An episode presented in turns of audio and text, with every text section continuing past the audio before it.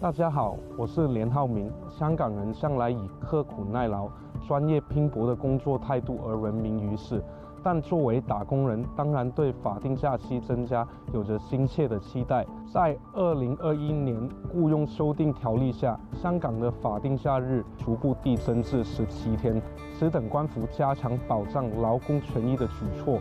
与基本法保障香港长期繁荣稳定的精神一致。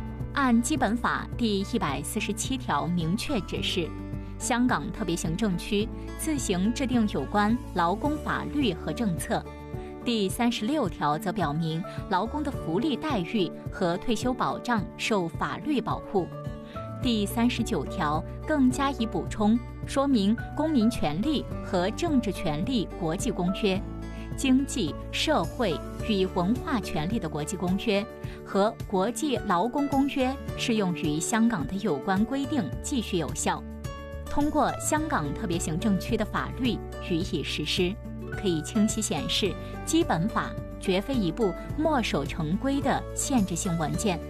香港特别政府有责任，亦有必要，针对社会需要和经济发展，积极保障。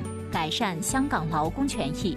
我拍下维港一排排的商业大厦，有赖多年来各阶层默默耕耘、坚守岗位，香港才可以成为世界金融中心之一。这片辉煌得来不易，大家都应该好好珍惜和守护。